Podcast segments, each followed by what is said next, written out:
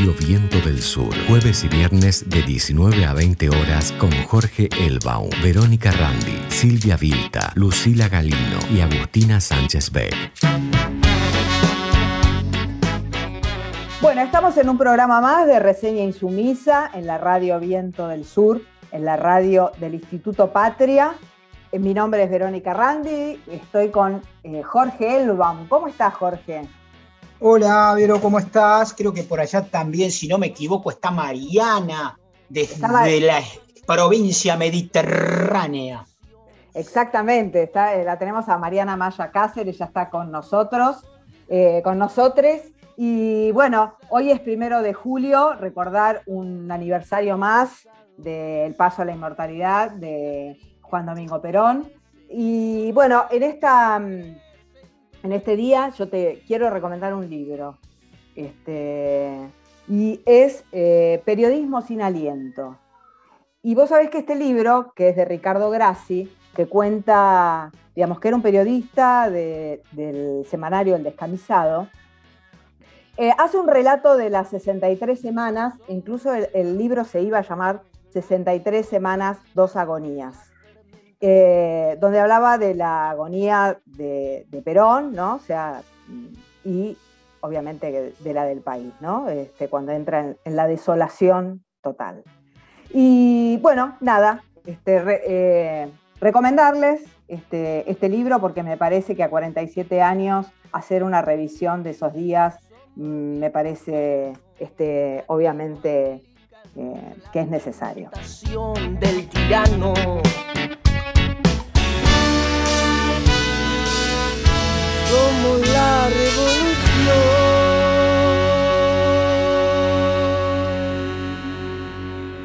Bueno, Vero, este, Mariana, eh, primero de julio, una, fecha efectivamente eh, eh, histórica, y no, no puedo más que vincular algo cuasi biográfico, ¿no? Yo el primero de julio de 1974 estaba en Lima, Perú. Ajá. Eh, voy a mostrar una carta muy chiquita. Yo estaba en aquel momento en el campeonato eh, como representante de la selección argentina, en el campeonato mundial de lucha este, juvenil que se desarrollaba en Perú. Me, no, Eh, me acabas de recuerdo- sorprender. Eh, tengo que, perdóname, pero tengo que meter este bocadillo, me acabas de sorprender. Sí, no, te- más, te voy a Sos un hombre lleno de sorpresas, ¿eh? No. No, sí, sí. Bueno, yo estaba ahí, con- más aún, voy a contar otra parte que es interesante, es que antes de irnos a Perú, la selección fue a saludar al señor presidente, Fue, ah, todo, incluso yo. Y, Sí. y cuando estábamos por entrar en la Casa Rosada, lo recuerdo de una manera este, vívida, eh, habrá sido el 20, ponele 20, sí, 23 de junio del, o, o el 20 de junio del, Ujú. del 74, eh, nos encontramos en la Plaza de Mayo y vamos a entrar para saludarlo al, al presidente que nos iba a dar la mano y nos iba Sí. a despedir a, a la selección, que éramos aproximadamente unos 10 este, eh, luchadores de lucha olímpica, ¿no? Y este, estaba buscando la foto, no sé dónde la tengo. eh, te- igual no se ve, eh, no, no se ve en radio, pero después te la voy a pero mostrar. después, después me mandás una foto, por favor. Sí, sí, la, la, la la mando. Cuestión, no, yo en ese campeonato salí tercero en el campeonato mundial. Aclaro. Este, pero lo del primero de julio es inolvidable, porque además tengo una foto, que nos sacamos una foto con el brazalete negro.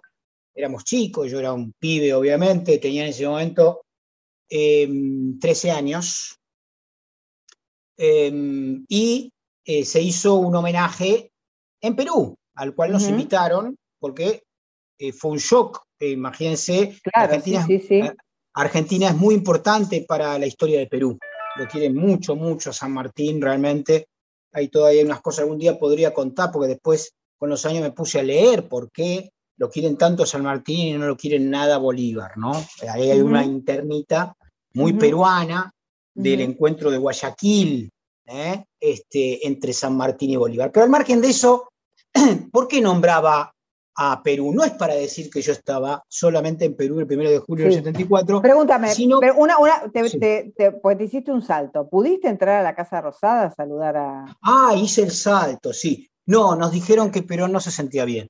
Ah, claro. Sí, eh, pero bueno, quería que lo digas, porque si no, era como porque claro, está muy bien. No, porque nos había citado la Secretaría General de la Presidencia para que la delegación, antes de partir hacia, hacia Perú, saludase al presidente de la Nación. Estaba todo acordado, pero obviamente nadie podía pensar que nosotros no fuimos, ya estábamos en Perú cuando llegó la noticia este, eh, del fallecimiento del presidente.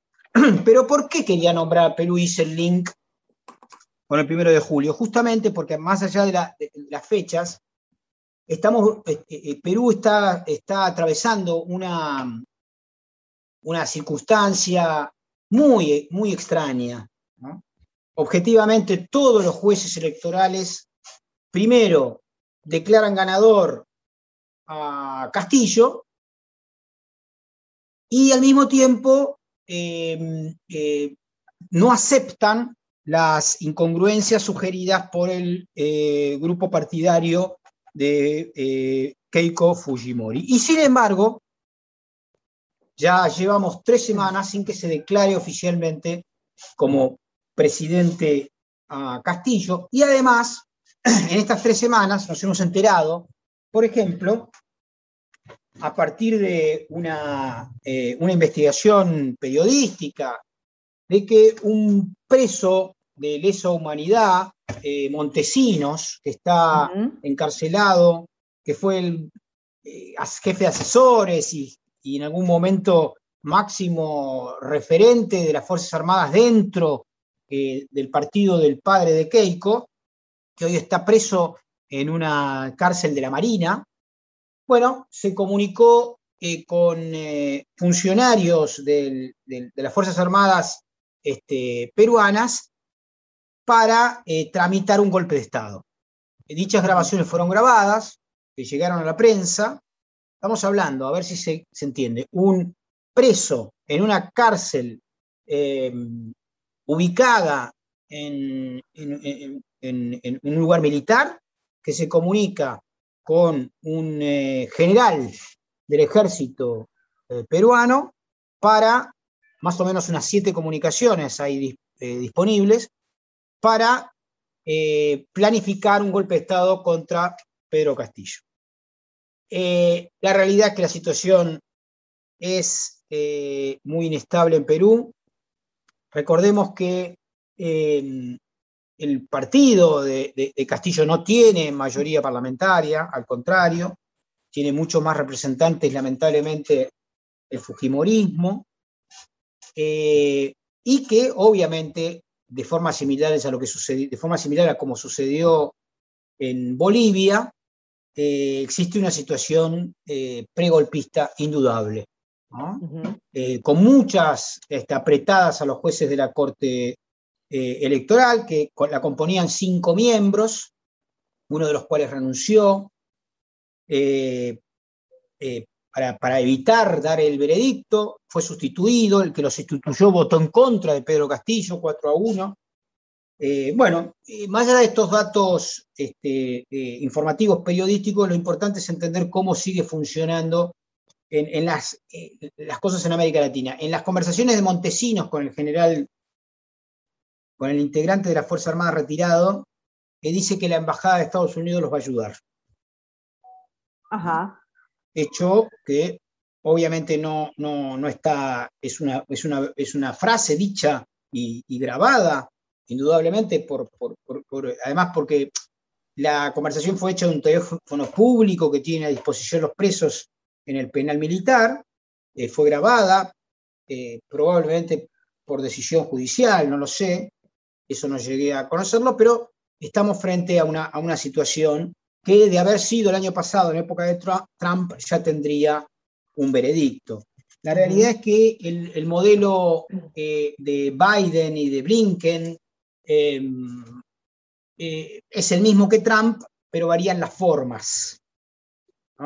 Y en ese sentido, el Departamento de Estado se ha comunicado ha, hecho un comunicado público eh, que dice, bueno, celebramos las elecciones y el triunfo este, de Pedro Castillo, pero sin embargo todavía no ha sido nombrado designado. Bueno, la realidad es que hay, ¿por qué me parece que el detalle es importante? Porque América Latina sigue, este, pese a creer que ya los golpes de Estado han pasado, con un peligro latente eh, de organismos de seguridad y fuerzas militares muchas veces em, eh, impunes.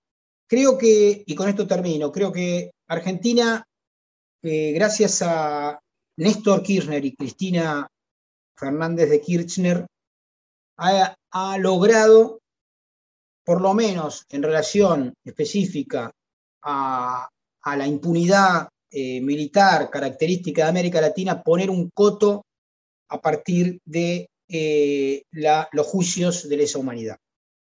Las Fuerzas Armadas saben que en Argentina se paga, cosa que lamentablemente no lo saben otras Fuerzas Armadas en América Latina. Y, como tal, eh, obviamente las fuerzas este, latinoamericanistas, nacionales y populares debemos solidarizarnos este, con Pedro Castillo, con, su fuerza política y eh, eh, enviar mensajes de todas formas posibles para que se respete la democracia y para que obviamente lo dejen gobernar en un país donde la lógica constitucional que Pedro Castillo quiere cambiar, eh, eh, tiene, eh, digamos, arrinconado al presidente este, por el Parlamento. Ah, Recordemos que de los últimos cinco presidentes han hecho renunciar a cuatro, uno se suicidó. claro, antes de empezar, ¿no? Sí, sí están marcando la cancha. Así que bueno, simplemente estar atentos porque la suerte de América Latina también hoy se juega sin duda en Perú, en Colombia y en noviembre también en Chile cuando eh, se va a tener que votar eh, eh, la digamos, también por un lado la constitución y por otro lado este, la, la presidencia que hoy detenta un hombre de derecha llamado Piñera.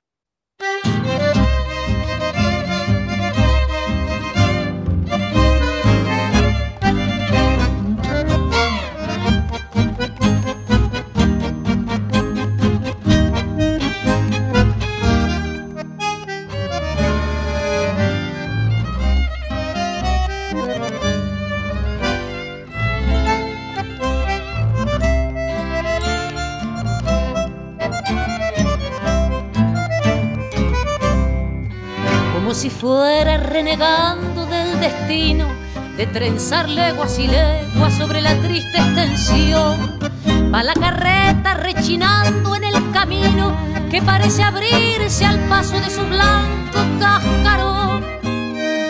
Cuando chifla los amenta, señal que viene tormenta, un soplo fresco va rizando los potreros y hacen bulla los horneros anunciando el chaparrón. Y la pampa es un verde pañuelo colgando del cielo, tendido en el sol, como a veces se muestra la vida, sin sombra ni herida, sin pena ni amor. El viento de la cañada trae gusto a tierra mojada y en el canto del viejo boyero parece el pampero soplar su dolor.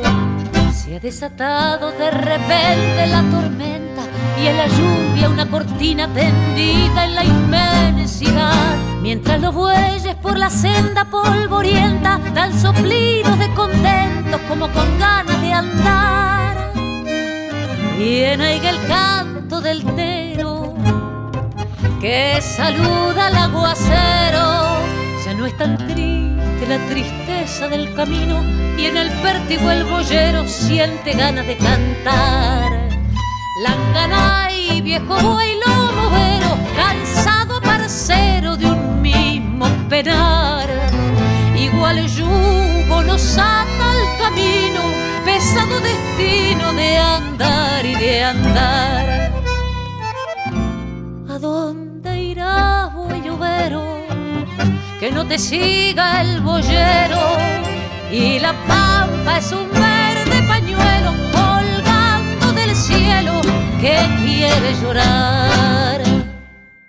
Reseña insumisa en Radio Viento del Sur.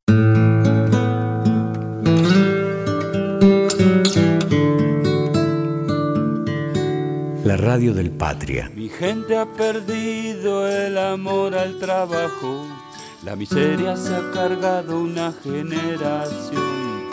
La vida te da mucho y te quita un poco y ese poco es demasiado tal vez. Revolución perdida de perros ciegos, las cenizas de un cóndor para un plan colonial las ratas con su baba maldicen mi suelo y por carroña van peleándose. Viento del Sur. Bueno, ahora vamos a escuchar a nuestra compañera Silvia Vilta que nos dejó este, su columna en esta ocasión, primero de julio grabada, vinculada obviamente a la, a, la búsqueda que todos seguimos haciendo en relación a Tehuel. Eh, la escuchamos. Bueno, qué lindo día que hemos tenido hoy las y los lomenses con la visita de Cristina y de nuestro gobernador Axel Kisilov con este acto tan importante de entrega de, tecnología para las pibas y los pibes de nuestro partido. La verdad que un día de restitución de derechos importantísimos. Bien, eh, hoy eh, nos estamos preguntando y nos seguimos preguntando dónde está Tehuel. Se van a cumplir dentro de pocos días, el 11 de julio, ya cuatro meses de su desaparición. Recordemos que Tehuel es un joven que salió de su casa un día 11 de marzo a buscar trabajo y que no volvió.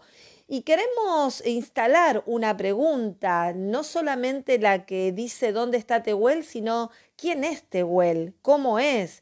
Bueno, Vero, les contamos a nuestros oyentes que Tehuel nació en Ezeiza un 26 de marzo del año 98.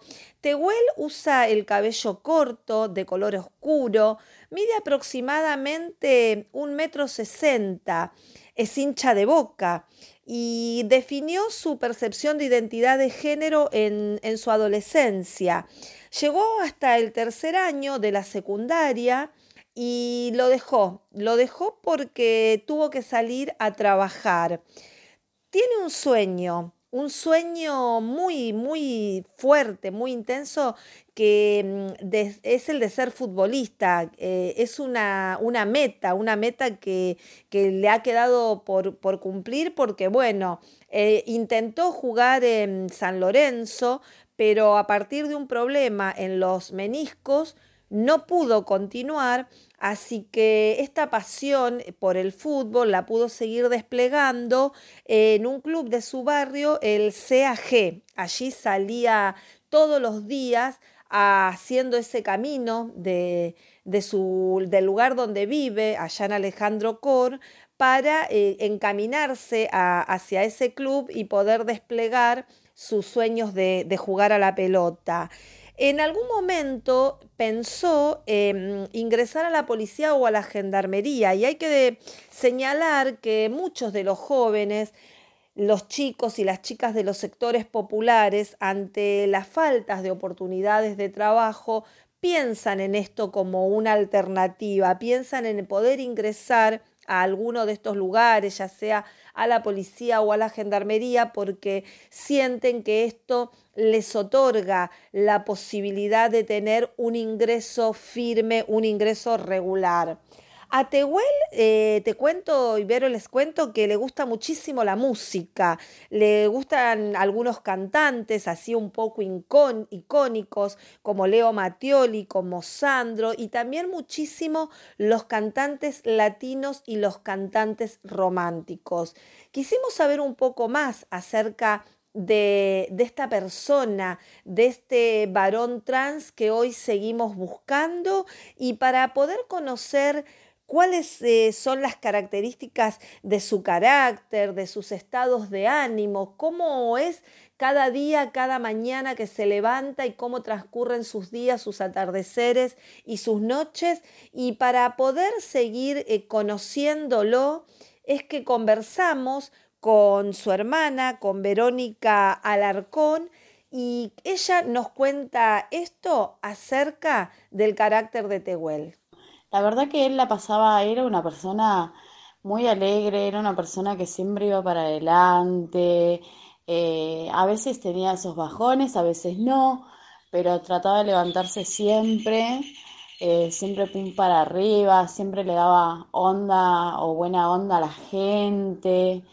Eh, él mismo decía que la vida ya está amarga, que no hay que amargarla más, sino hay que seguir para adelante, hay un montón de cosas, siempre te tira eso de, ser una sonrisa, una caricia, eh, un aspecto eh, hermoso, ¿no? él, la verdad que en la familia era muy familiero, también tenía su pareja, su hijo, eh, tenía, bueno, vivía con mi mamá, estaba con mi hermano más chico, siempre eh, jugaban con mi hermano más chico, jugaban a las peleas así como eh, practicando, con mis hijas, sinceramente, era una persona como todos conocemos, nada más que sonriente, alegre continuamente y no es una persona que se bajoneaba o se tiraba. No, al otro día él se levantaba para arriba y seguía. Bien, bueno, una persona hermosa, eh, tan hermosa como la vemos y lo vemos en, en esas fotos eh, que circulan preguntándonos dónde está, esas fotos que circulan y que a través de ella seguimos buscando, buscándolo. Eh, para charlar un poquitito sobre la causa, estuvimos charlando con Alejandro Valle, el abogado, quien nos eh, relata y nos ayuda a construir un poco un historial de, qué ha, pasado desde, desde, desde ese día 11 de marzo, en el que salió para encontrarse con un conocido, con Luis Ramos, que le había prometido eh, eh, llevarlo esa misma noche a realizar un trabajo como mozo. Al no regresar al otro día, eh, Michelle, que es la compañera de Tehuel, con quien tienen un niño, llamó a Ramos para preguntarle qué había pasado. Y bueno, Ramos le dice que no sabía nada, que el día anterior habían ido al cajero, pero que él a las 18 horas lo acompañó a la estación y que Tehuel se fue a Lanús. A través de las pruebas que se hicieron tanto en el cajero como en la estación, se comprueba que nunca ese recorrido había sido eh, cumplido. Entonces se procede a hacer eh, una denuncia, la fiscalía realiza la triangulación de las comunicaciones y se ubica el celular de Tehuel en la zona de la Casa de Ramos el día 12, siendo que él había manifestado que el día 11 fue la última vez que lo vio. Cuando se allana la casa, eh, se encuentran rastros, por ejemplo, la carcasa del teléfono de Tehuel, un colchón quemado, restos de la campera que llevaba puesta ese día, y entonces sale la orden de detención de Ramos, al que se encuentra, porque se había eh, fugado con un cambio Mm, de, su presentación, se había cortado el pelo, se había teñido de rubio, se le secuestra su teléfono y allí se encuentran unas fotos con eh, otra persona, eh, Monte, eh, unas eh, fotos de, de, los tres, de Montes, de Ramos y de Tehuel. Cuando se lo cita a Montes, este niega conocer a los dos, es decir, niega que conoce a Ramos, niega que eh, conoce a Tehuel, se los detiene y ahí nace un pacto de silencio entre estas eh, dos personas las que se niegan a declarar. Eh, obviamente esto obstaculiza mucho la búsqueda porque ahí ese acuerdo es muy férreo. Tanto el abogado como la familia eh, temen que el desenlace haya sido fatal para, para Tehuel y que precisamente este pacto de silencio que mantienen estos dos detenidos concurren a eso, a evitar que se tenga el cuerpo como un una prueba del delito que se presupone que cometieron. Entonces, em, eh, esta es la situación actual de, este caso. Eh, Tehuel, em, un joven, un joven como contábamos al principio, con muchísimos sueños, con sueños, entre ellos, el, como decíamos, el de jugar al, jugar al fútbol y el sueño de poder trabajar. Sueños que nos Continúa relatando Verónica, su hermana, que en su testimonio nos cuenta esto. Se dedicaba a lo que es changas porque no tenía tanta suerte de, encontrar un, trabajo fijo eh, o un trabajo digno, ¿no? Eh, generalmente lo que quería es un trabajo digno para poder tener sus sueños, que sus sueños eran eh, tener a un terreno, una casita y una familia que esté con él acompañándonos y él tener bien a su familia y bueno, y seguir trabajando y seguir para adelante y después el día de mañana eh, estar bien, estar bien como cualquier otra persona que, y yo creo que se lo merecía.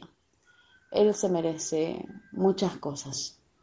Eh, yo creo que, que se merece tener un trabajo digno. Eh, y tener su familia o sus sueños o lo que, él quería.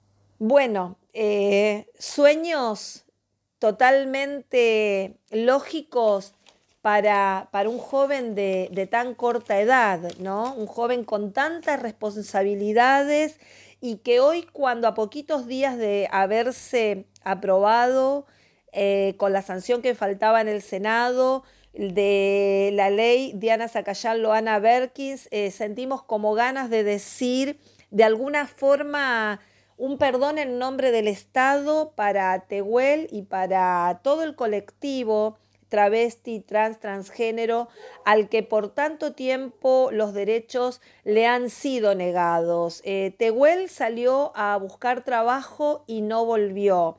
Y seguramente si hubiéramos llegado a tiempo con esta ley que hoy tenemos, que quizás eh, hoy estaría entre nosotros. Entonces, eh, vale una vez más destacar qué importancia es que se legisle y qué, qué importancia tiene que se legisle y qué importante es que desde el Estado se sigan encarando acciones para ampliar derechos de, de, un colectivo como es el colectivo trans que ha sufrido tanto la violencia institucional, los crímenes de odios y la discriminación. Eh, mientras esto ocurre, mientras todos estos derechos y otras leyes que se prevé eh, tratar, como es la que está relacionada con revisar la actual ley de SIDA que tiene más de 30 años y que muchas organizaciones se han convocado y se han nucleado para presentar una propuesta, bueno, mientras esto se sigue discutiendo y es muy valioso, el poder seguir avanzando en esta ampliación de derechos.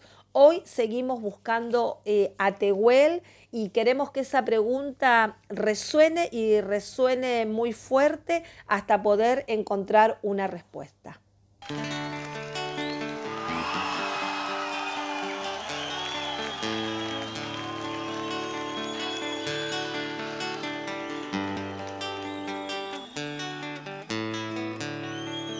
Las ondas del mar, que son besos a su orilla. Una mujer de Aguadilla vino a New York a cantar, pero no solo a llorar, un largo llanto y morir, ese llanto yo nací. Como en la lluvia una fiera vivo en la larga espera de cobrar lo que perdí.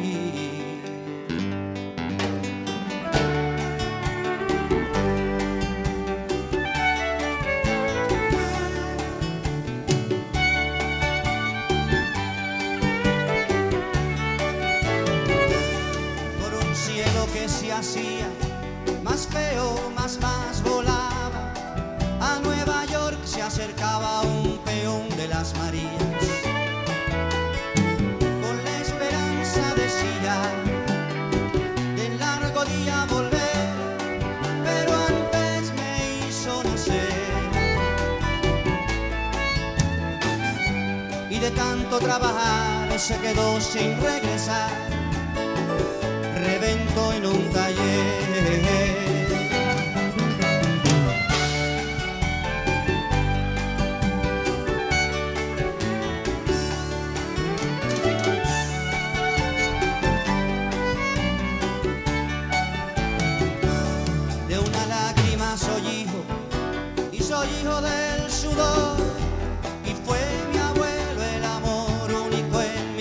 Regocijo del recuerdo siempre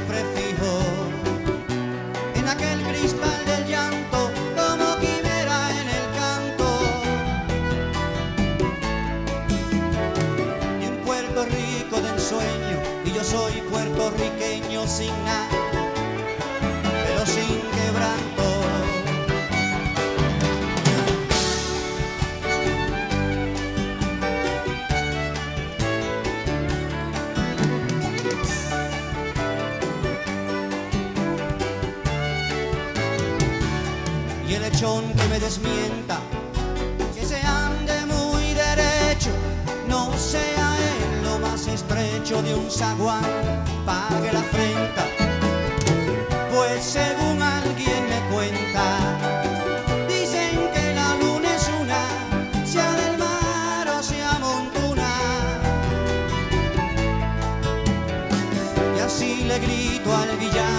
sería borincano aunque naciera en la luna. Y así le grito al villano, yo sería borincano aunque naciera en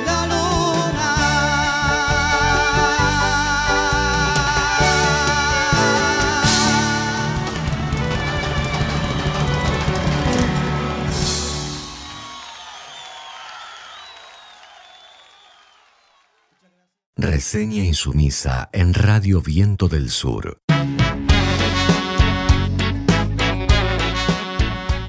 Bueno, y estamos con nuestra compañera ah, Mariana Maya Cáceres, desde, bueno, que, desde Córdoba, que nos acompaña para hablar temas de género y de feminismos. Y bueno, en este día donde recordamos este, la muerte del general Perón, y ella nos va a hablar del tema del oscurantismo, ¿no? que es un poco el- lo, que, lo que viene después, ¿no? Es un poco lo que viene después, exactamente, Sí. Vero, qué gusto saludarlos, qué gusto escuchar recién lo que, lo que comentaba Sí. Jorge. Un hombre lleno de sorpresas, realmente me, me mató. como- muy sorprendida, yo también, de lo multifacético.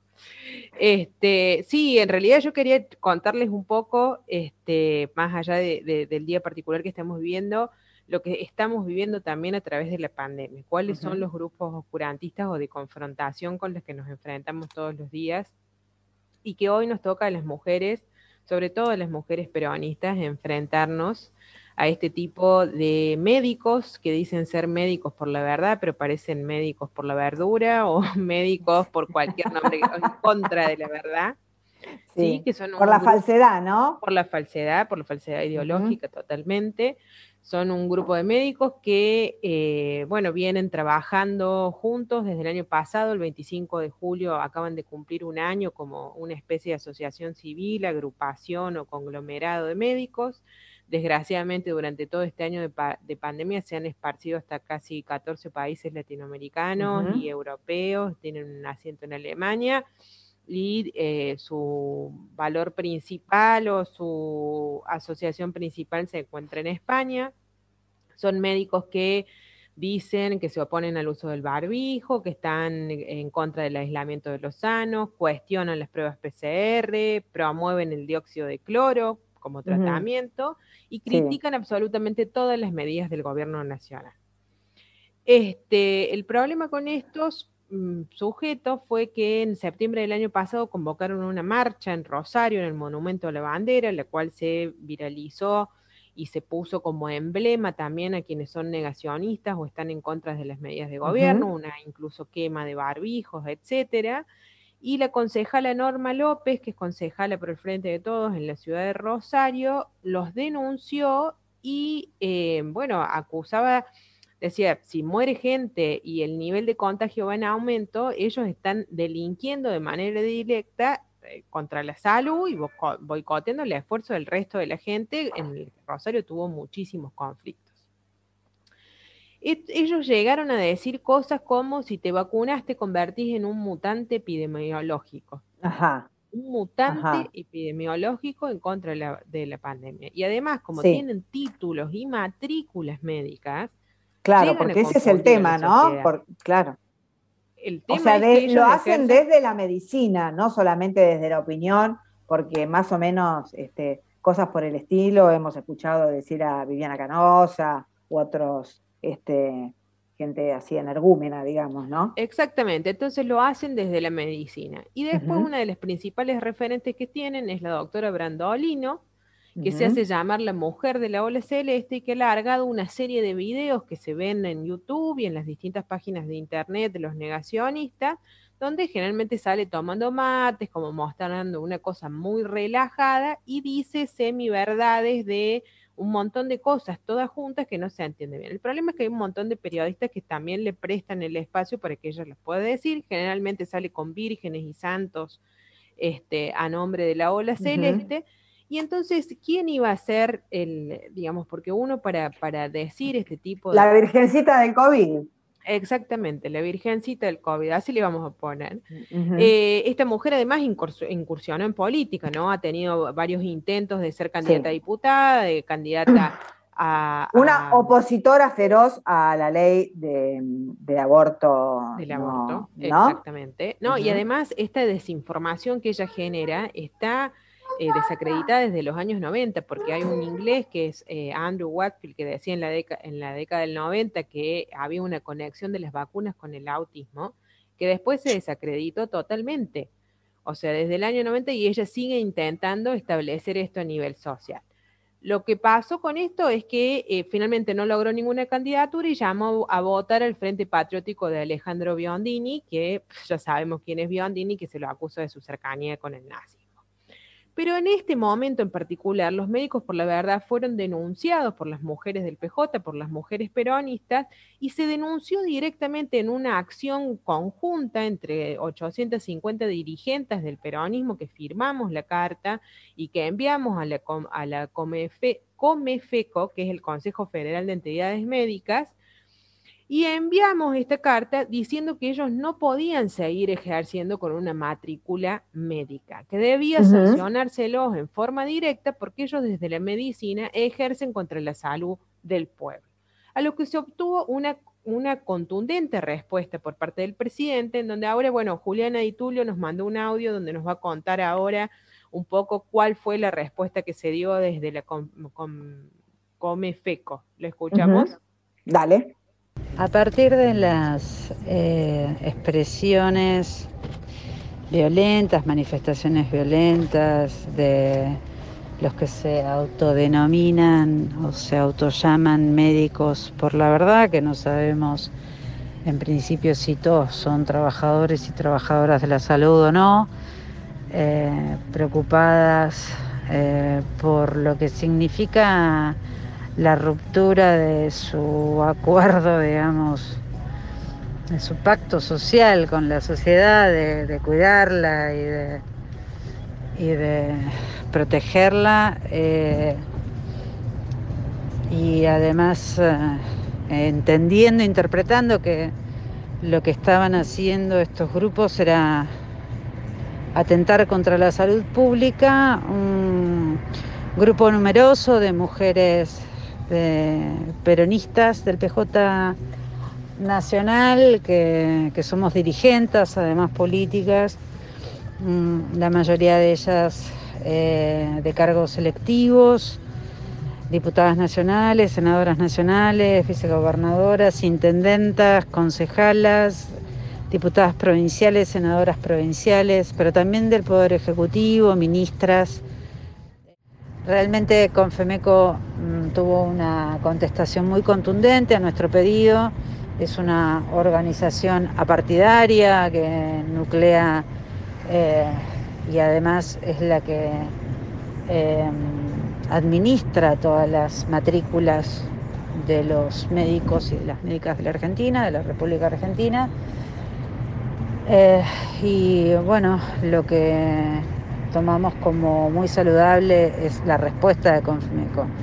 El presidente de Confemeco firma la nota, se llama Mauricio Esquinazzi, se comunicó estos días conmigo y se mostró muy sorprendido eh, por, por que algunos trabajadores o trabajadoras de la salud eh,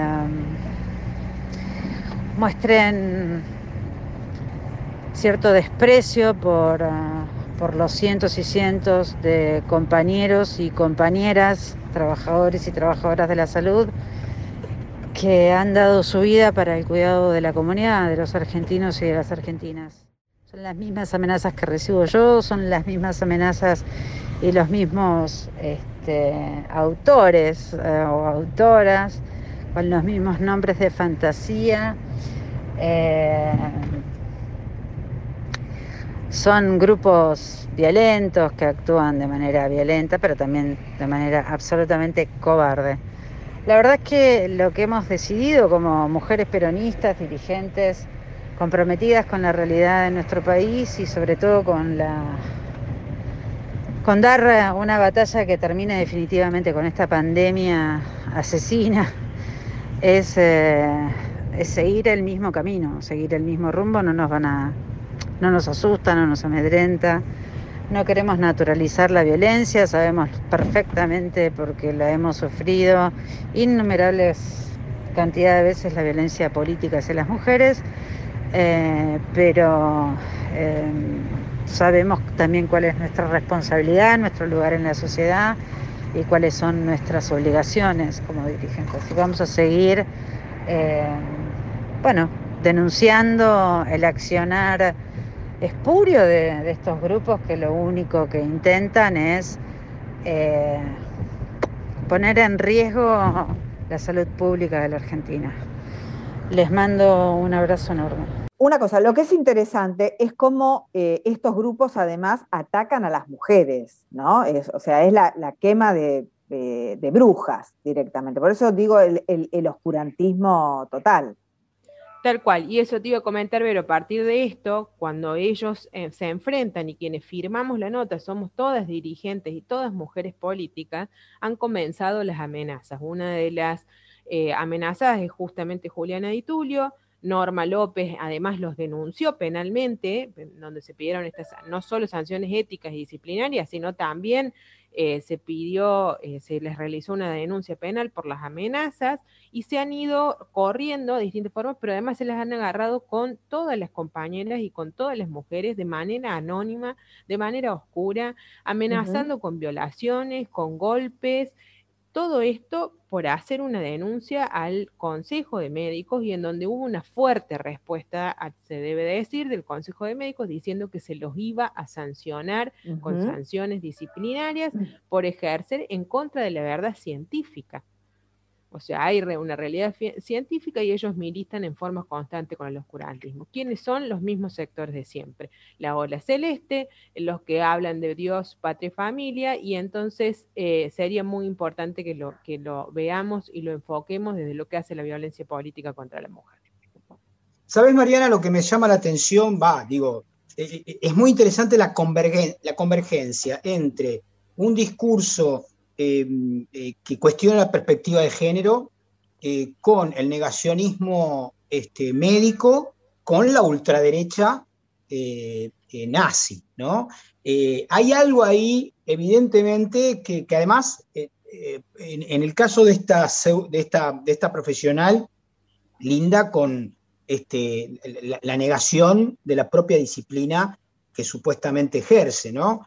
Y que realmente efectivamente las autoridades profesionales deberían tener cartas en el asunto porque está negando la ciencia. Es decir, la Organización Mundial de la Salud, máxima entidad está diciendo una cosa y esta señora dice lo contrario. Entonces, y además la utilización farsesca y falsa de la verdad, ¿no? Es como esto, médicos por la verdad, como, digo, eh, eh, ahí hay algo eh, muy peligroso. Bueno, podés, porque hay mucha gente incauta que este, ve un guardapolvo blanco de esta mujer y eh, se siente eh, interpelada. Dice, ah, a lo mejor tiene razón, hay que tomar el mejor tiene razón porque además esto eh, hace como un uso muy emblemático de la verdad, porque algunas cosas que dice podrían llegar a pensarse de alguna manera que son ciertas.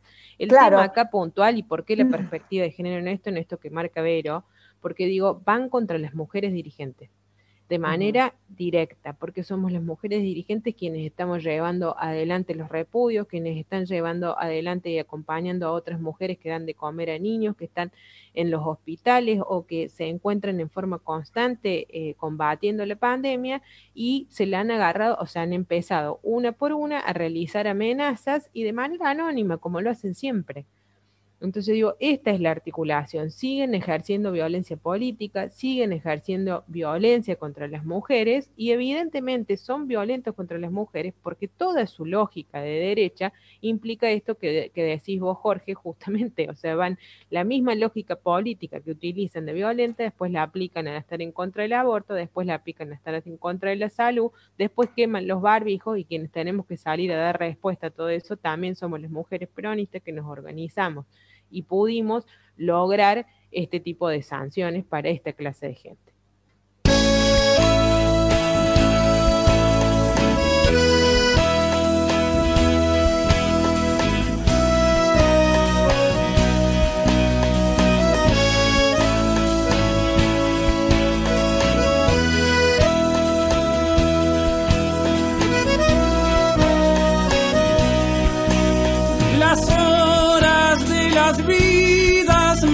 Más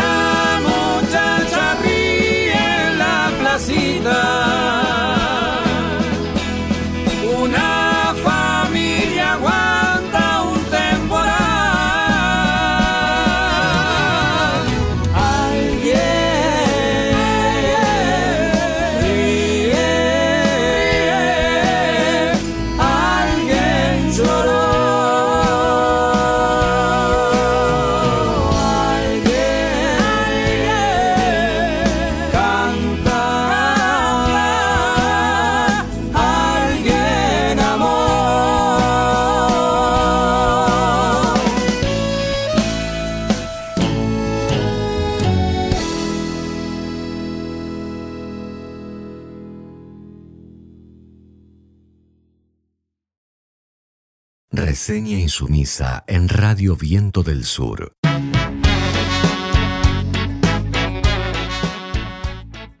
Bueno, la verdad es que escuchando el informe de Mariana respecto a los negacionistas de la vacuna, eh, paralelamente el gobierno nacional y sobre todo el gobierno de la provincia de Buenos Aires está haciendo un esfuerzo enorme eh, por vacunar a diestra y siniestra. ¿eh? Este, y realmente cada semana sumamos este, eh, cientos de miles ¿no? en, esta, en esta guerra que tenemos contra, contra el virus. Eh, es muy impresionante que el negacionismo de estos personajes de los que hablaba Mariana está acompañado sistemáticamente por un bombardeo de la trifecta mediática, Clarín, La Nación este, e Infobae, que permanentemente están sembrando dudas acerca de la eficacia de las vacunas. Por ejemplo, la semana pasada dijeron que la Sputnik no cubría este, eh, con respecto a la Delta, eh, y se informó en, estos días que efectivamente es exactamente lo contrario. La Sputnik es la vacuna más eficaz del mundo, eh, evaluada por todos los organismos internacionales comparativa de las otras. Después se dijo que no van a llegar las segundas dosis, acaban de llegar en el día de ayer y el sábado están llegando otras. Es decir, hay una guerra, una doble guerra, ¿no? Contra la peste y contra los que eh, hacen política con la peste. Y en ese sentido, eh, creo que hay que estar atentos y, y- lúcidos frente a, frente a esta ofensiva discursiva que lastima obviamente este, a aquellos que obviamente están tratando de resistir al contagio y, y no sembrar la enfermedad.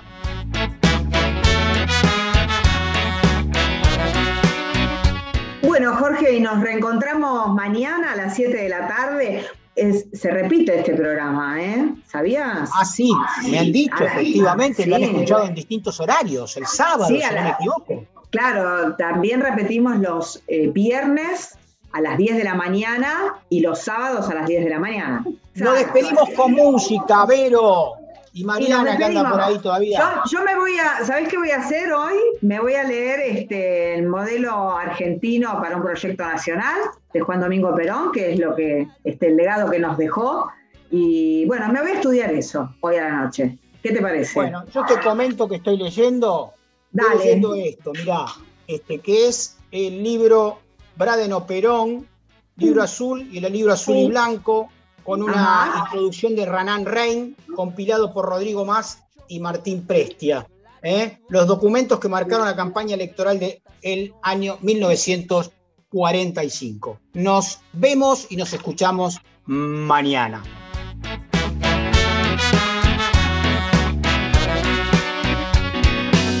Somos bichos paganos, latinoamericanos, la fermentación del tirano.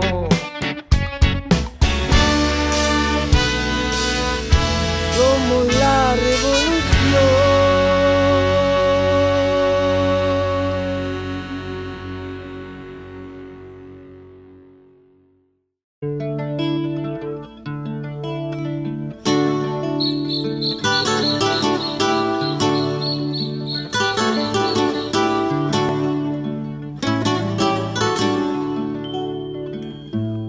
Quando se canta un peito sangrando, sento una voz cantadeira das sombras, a solidão traz gaivotas de volta e a marecia se veste de ronda, os vendavais são porteiras abertas, como as aves no cio da extinção. Batem asas, revoltas já não voam, dilaceram com as casas no chão.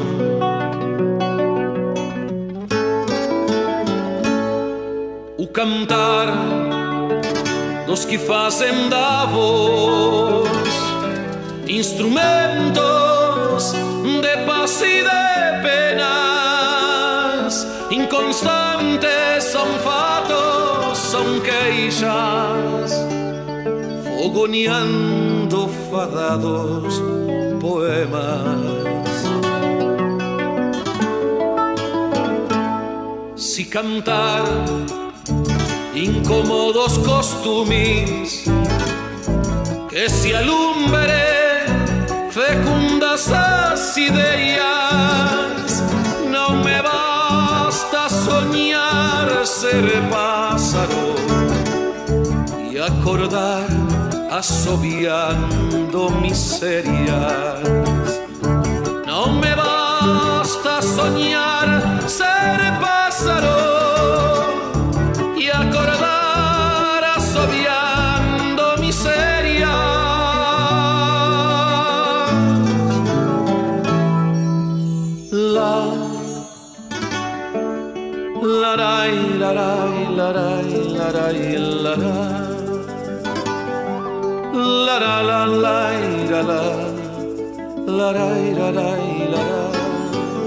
Depois alzo caminhos latinamente latinamente sou buscapé suburbano pisoteando favores vou levando comigo o destino das lutas e o motivo das flores. E a memória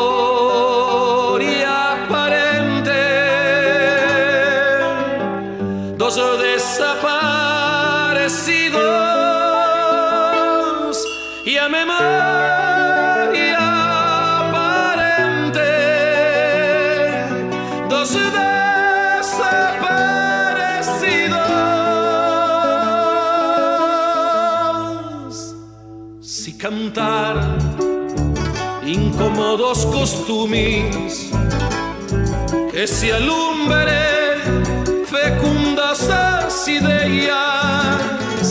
Não me basta sonhar ser pássaro y acordar assobiando miserias.